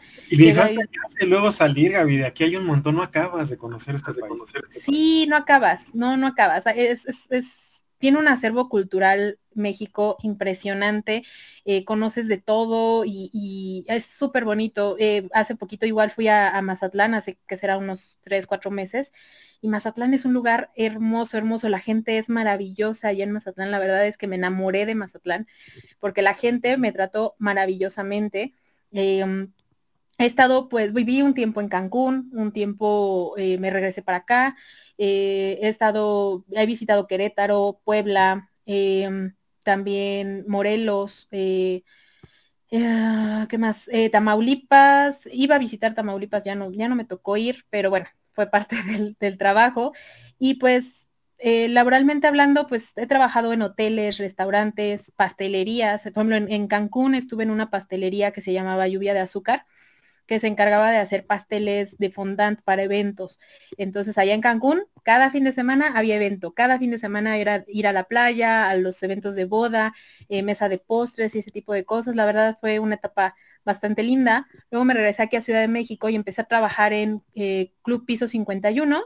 en la Torre Mayor de, Reforma, que es un club privado, muy exclusivo, donde pues llegué a cocinar para el presidente, para los diputados, gente con bastante poder adquisitivo.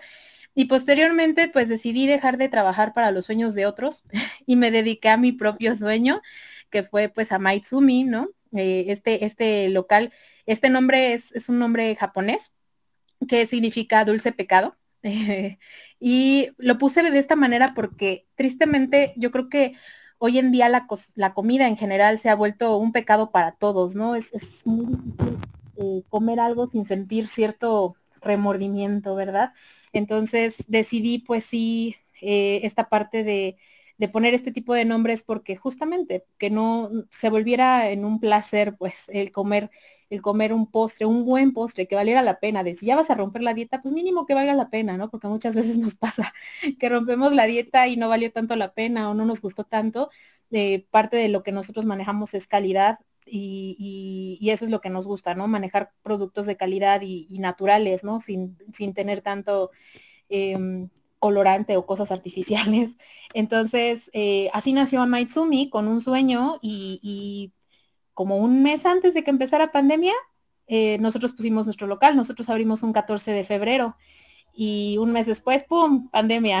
Entonces fue muy difícil porque tuvimos que cerrar el local un tiempo y pues fue cuando estábamos en confinamiento todos, ¿verdad?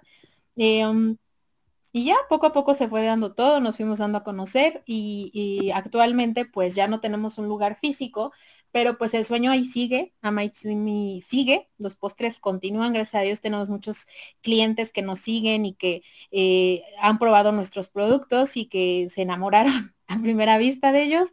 E incluso muchos no nos dieron la oportunidad, se veían tan coloridos que era como de, ah, de ser súper empalagoso, pero no, al contrario, muchos de los postres que ustedes llegan a probar con nosotros son nada, nada empalagosos, nada dulces, o sea, lo dulce normal, pues, algo que, que sea un, un rico sabor, algo que te deje ganas de comerte más no que te empalagues y ya no quieras más. O sea, es más o menos como el equilibrio que nosotros buscamos en todos nuestros productos.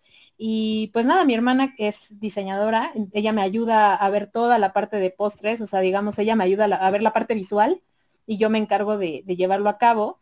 Y ella me acompaña a los bazares, ella siempre está conmigo y así. Te amo, hermana. y mi papá y mi mamá me han apoyado en todos los pasos que yo he dado con respecto a mi negocio, con respecto a, todas mis decisiones, ¿no? Entonces eso se agradece enormemente, siempre me han apoyado y siempre han estado ahí para mí. Entonces eso también ha sido un factor importante para que yo sea la que, la, chef que soy hoy en día. Y obviamente como algo que me mencionabas hace ratito, pues aprendemos muchísimo día a día, o sea, no es que después de 10 años, pues uno llega a saber ciertas cosas, pero diario aprendo algo nuevo, diario eh, sabemos, eh, aprendemos pues de, otras personas y de nosotros mismos, ¿no? Entonces es un proceso y ha estado muy bonito. Es, es, es, como una montaña rusa, ¿no? A veces hay cosas buenas, a veces hay cosas malas, pero es parte de. Entonces, la verdad, ese es el proceso que por el momento he vivido. Eh, como emprendimiento es difícil, o sea, si alguien está emprendiendo, sigan en ello, de verdad, a veces es muy difícil, a veces es, es complicado pero cuando llegan las recompensas, cuando llega alguien y te dice me encantó o me gustó este producto, ya, con eso es, algo maravilloso. Entonces, sigan en ello. Es un, es un digamos, es, un camino largo, pero es parte de, ¿no? Entonces, ya, ya me verán, van a ver con mi, cadena ahí toda grande de Amaitsumi algún día, van a ver, porque voy para ello, voy, voy a crecer muchísimo y estamos apuntando a, a que Amaitsumi llegue mucho, mucho más lejos. Entonces, Muchas gracias por el apoyo de verdad y pues aquí estamos. Gracias por la confianza y por el espacio también. Muchísimas gracias. No, gracias a ti, Gaby. Claro, queremos ver a, Mike en, cadena de, reposterías. Y, y sí, eh, Gaby nos comentaba hace un momento que si vas a romper la dieta, pues que no tengas ese remordimiento. De hecho, eso viene, yo lo leí en, un libro, digamos que está relacionado precisamente con eh, eh, no, dietas como tal, digo, dieta es lo que uno come todos los días, ¿no? O sea, así lo dejamos. Pero en este caso, un régimen alimenticio que tiene que ver con la salud, esta, esta doctora, eh, ella comentaba algo bien puntual, dice, aquí está el régimen alimenticio, que es para ti, para tu salud, y el día que por alguna razón comas esos alimentos que digamos serían los prohibidos o que bueno, no son tan saludables para ti, para tu cuerpo, no tenga remordimiento, hazlo porque ese remordimiento también genera un estrés y te provoca a nivel anímico una reacción a esos alimentos y también te puede engordar. O sea, no tenga remordimiento. Ojo, aquí estoy hablando de cuando tienes un régimen alimenticio, pero tu salud, digamos, en general, eh, está bien, no tienes algún punto rojo, o sea, como comentaban hace rato, como la diabetes, o puede ser otra cosa, quizá eh, hipertensión. Esto lo quiero aclarar muy bien porque aquí a nosotros nos gusta decir, respetamos aquí todas las creencias. Si tienes algún tema de salud, por favor, por favor, siempre acude a tu especialista médico. Eh, y por supuesto, si quieres llevar un régimen alimenticio, siempre consulta a tu médico y si llegas a romper la dieta, pues obviamente también es decirle al médico, oye, o a tu bariatra, a tu nutriólogo, si la rompo, ¿qué pasa? ¿Con qué? Digo, porque les recuerdo, aquí se comentan unas cosas cada quien, hablamos desde la experiencia, en este caso también como comenta Gaby desde la suya, y sí, eh, no solo quedarnos con leer y decir, bueno, si la rompo, ¿cuáles son mis límites? En este caso, pues para que también el mensaje sea, eh, pues, lo más parejo posible en 360 y la gente también forme su criterio. Recuerden, no solo se queden con lo que comentamos aquí en, este tu podcast, pero es para hacer precisamente bien rica esta, esta charla y por supuesto con todo lo que nos está compartiendo Gaby y qué bueno que ella está aquí con nosotros. Voy a permitirme a, leer otros comentarios, Gaby. Em, Club Piso 51, pura gente nice. Pues sí, bueno, pues es que hay de todo. Hay que ir a donde esté el, los clientes, ¿no? Eh, Gaby, dice mucha suerte, chef. Sí, gracias. Eh. Sí, es que precisamente en el mundo de ser emprendedores, pues se involucran muchas cosas eh, que luego no, no tienen idea, la verdad, luego no tienen idea todo lo que puede haber detrás. No solo se trata de, es, es perseverancia, pero se involucra la familia, o quienes no tienen involucrada su familia, eh, cuestiones económicas, cuestiones anímicas, puede haber depresión, en serio. Eh, una pandemia, si vas iniciando tu negocio, pues eso no es este como que no es lo ideal, ¿no? Pero sucede, sucedió, está sucediendo.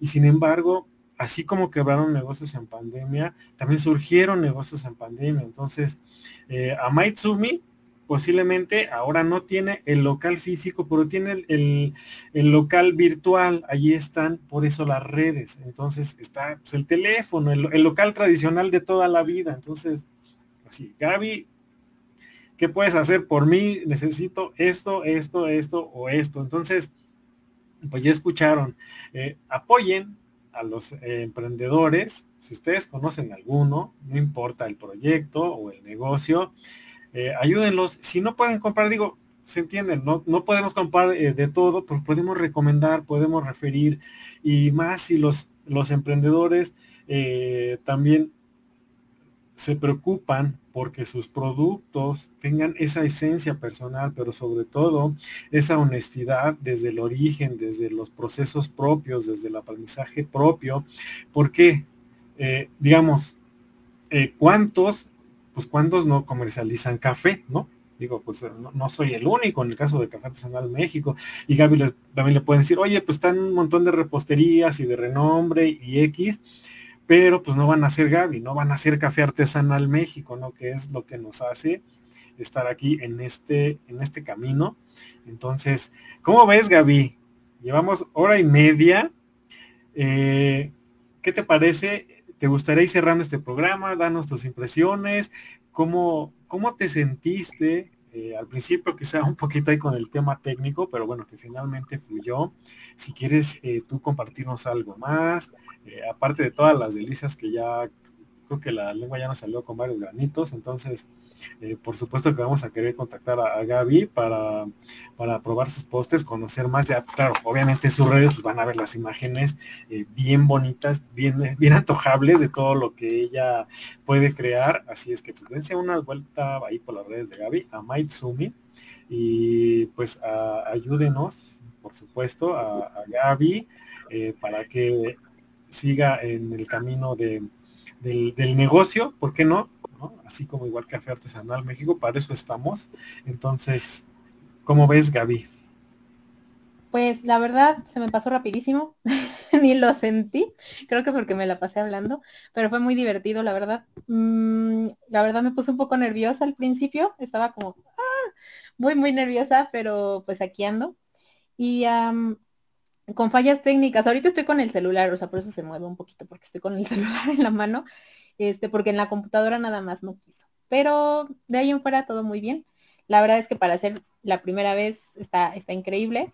Y, pues nada, creo que eh, hoy en día, como tal, como lo hablábamos hace ratito, los postres en general son un tema, ¿no? Para algunos es como un clásico, un must, algo que no puede faltar en nuestras vidas, y para otros es, como un estrés poder comer algo, ¿no? Entonces lo que nosotros buscamos como Maitsumi es que eh, pues ya si van a hacer ese, ese pecadito, eh, pues valga la pena, ¿no? Que digan, valió la pena cada mordida y, justo algo que, nos gusta mucho cuando nos, nos comentan, como lo mencionaba yo hace ratito, de que prueban algo y dicen, es que me hiciste recordar eh, a mi abuelita, a mi papá, a mi mamá o cosas así, o una etapa en mi vida súper bonita y, o sea, es muy padre cuando puedes con la comida, eh, pues retomar esos recuerdos, ¿no? Y, y, es muy, muy bonito, es una parte padrísima.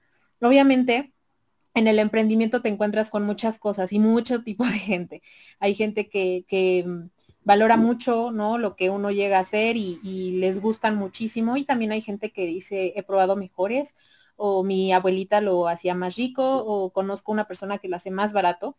Siempre pasa. Entonces, algo que mencionaba sobre el emprendimiento y algo que nos ayudó a nosotros como Maitsumi fue toda la ayuda de familia, de amigos, recomendaciones. O sea, era era muy bonito ver cuando llegaban al local y llegaba mi familia, así, ocho personas ahí en un local chiquito en la Friki Plaza, este, y, llegaban a, comprarnos y demás. Entonces, sí, si tienen un conocido, alguien que esté emprendiendo, no es tan fácil, no compites con, con marcas súper grandes a veces, cafés, pues eh, compites contra Starbucks y otras marcas mucho más grandes.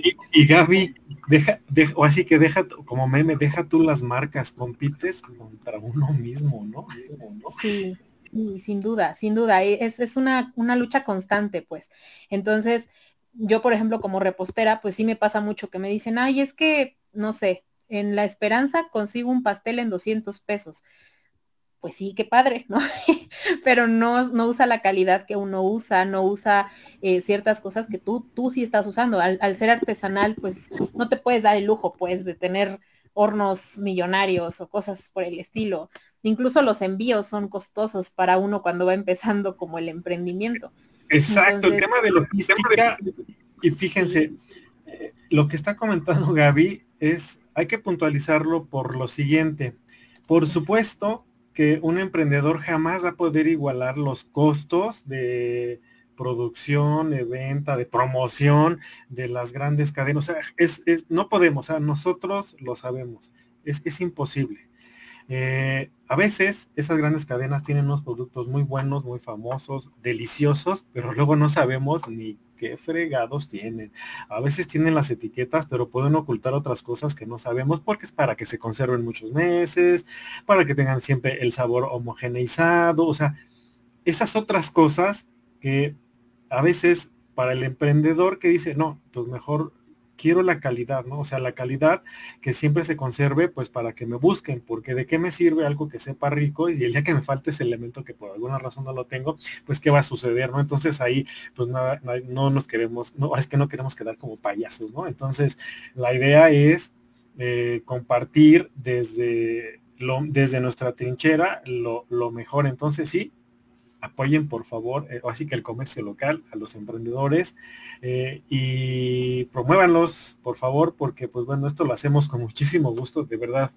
Eh, si supieran las historias luego que, que hay detrás. Eh, Gaby seguramente ha de tener un buen, igual si quiere compartir una para finalizar. Y voy a leer unos comentarios eh, que están ahorita, Gaby, al hilo. Sí, vamos, si vamos a pecar que sea con chocolates, pues claro, y son chocolates de Amaitsumi, pues mejor. Recomendados por Café Artesanal México. Eh, Deli, hola, gracias por estar aquí. Muchas felicidades, Gaby, por amar lo que haces y compartirlo al mundo. Eh, nuestras endorfinas en espera de tus deliciosos postres, claro que sí. Pregunta, tengo cacao en polvo, pero me gustaría hacerlo en barra. ¿Es posible? Sí. ¿Cuál sería el proceso casero o algo así, Gaby? Eh, sí, sí es posible. Eh, como tal, no tengo mi receta ahorita aquí a la mano, pero básicamente es con una base de azúcar, le pones cacao y leche este, y se hace esta barrita que conocemos. Si se puede, no tengo la receta a la mano. Si gustas, me puedes contactar en privado y te la paso cuando la tenga para podértela dar y que la puedas hacer en casita. Este, lleva un proceso diferente porque primero tienes que, em, digamos, el cacao con la leche emulsionarla junto con azúcar, tal vez algún saborizante si le quieres agregar vainilla o canela y eh, se le agregan otros factores de temperatura para que puedas hacer tu barrita, pero sí, sí se puede. No te va a quedar exactamente igual que una barrita eh, de una marca que conocemos muchos, pero te va a quedar una barra comestible pues y con el sabor al cacao. Digamos que el cacao como tal, al ser como la, misma semilla eh, molida, dependiendo la la marca que estés utilizando puede llegar a variar si tiene o no tiene azúcar. Entonces eso también es importante, ver si el cacao que estás manejando es 100% cacao, este, o sea, tu cocoa tiene o no tiene azúcar y ya con base en eso ver cuál, cuál sería el porcentaje que tendrías que manejar. Pero sí, sí se puede. Si gustas en privadito, te me mandas mensaje y con todo gusto te mando la receta. Claro que sí, pues ahí están las recomendaciones de Gaby, una chef eh, especializada en repostería y por supuesto en chocolate.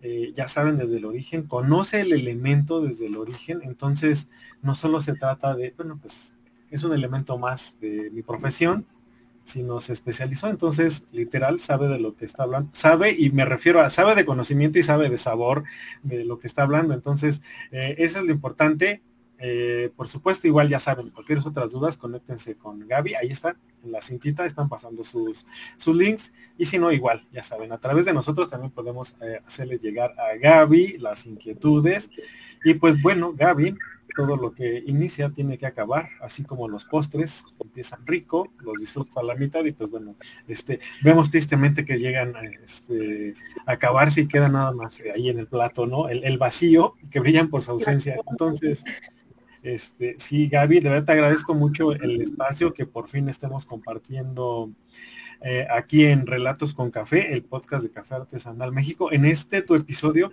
número 43 de Relatos con Café, el proceso de chocolate con Gaby Chef. Entonces, eh, agradecemos a cada una de las personas que siempre cada fin de semana nos comparten, participan con nosotros y nos hacen llegar sus dudas, comentarios, sombrerazos, este, porras y eh, pues de todo. Aquí eh, los escuchamos. Entonces recuerden, siempre investiga, siempre busca tu criterio propio, eh, propio, experimenta y qué mejor que la cocina, la repostería, para experimentar, que tú controles el proceso, sepas cómo son los ingredientes, te atrevas a hacerlo, no importa que no seas un experto, atrévete, atrévete, y más si también vas de la mano, por ejemplo, de Gaby, y vamos a ver otro comentario, Gaby.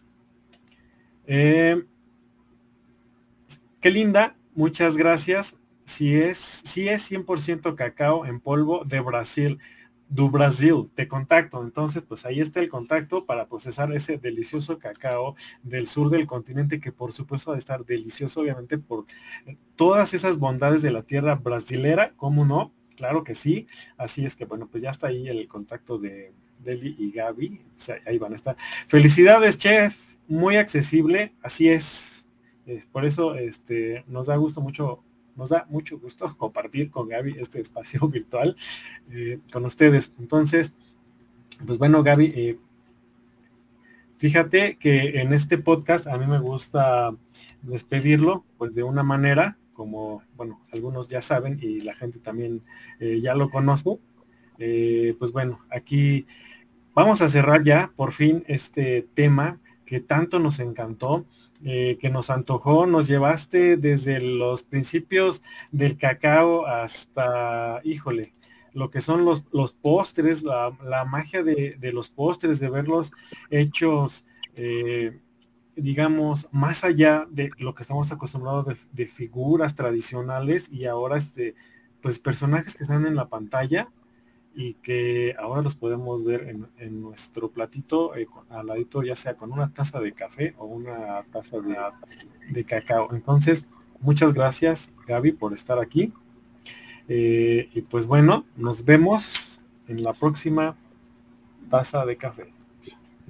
Muchas gracias por la invitación. Nos vemos pronto. Gracias a todos.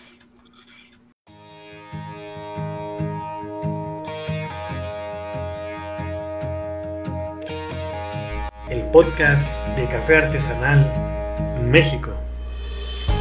Charlas variadas para compartir disfrutando del delicioso aroma del café artesanal México. Un podcast para ti para tu café y acompáñanos. Síguenos y comparte nuestras transmisiones. No nos olvides, estamos en Facebook e Instagram. Café Artesanal México y su podcast